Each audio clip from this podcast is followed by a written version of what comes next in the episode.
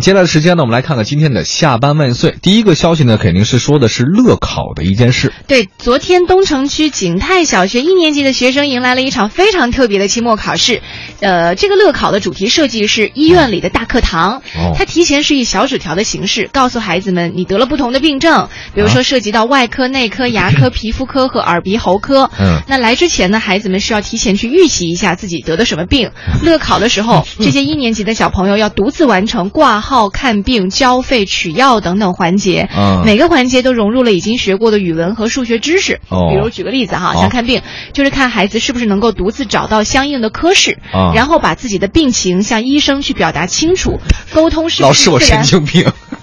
没有这个科，只有外科那些哈。那交费呢，就是考察孩子是不是能够正确读出总价，而且拿出对应的正确的钱。嗯那取药呢，是考察孩子能不能准确说出药盒的形状，而且全数呃数全药盒由几面组成。嗯哎，我喜欢这个考试。这不是一年级小朋友干的事儿吧？对啊，就是一年级。哦，一年级。的是吧？嗯，你这得认认清楚科室的名字。这个倒是一个，我觉得算是他不是为了考试而考试，他是为了让大家能知道以后怎么去挂号吧，或者说更多的熟悉医院的一个环境吧其实。小学很多基础知识的学习，它不就是服务于生活当中的那些东西吗？也有道理，呃，其实类似于国外的一些职业体验课，嗯因为很多就网友点评嘛，说国外有很多什么园丁啊，那国内也有，其实，但是它也有吗没有纳入到小学生的课程当中，是课外教育是吧？对，比如说像在咱们朝阳公园，它有一个呃就是类似于儿童体验是吧城堡里面可以体验护士、消防员、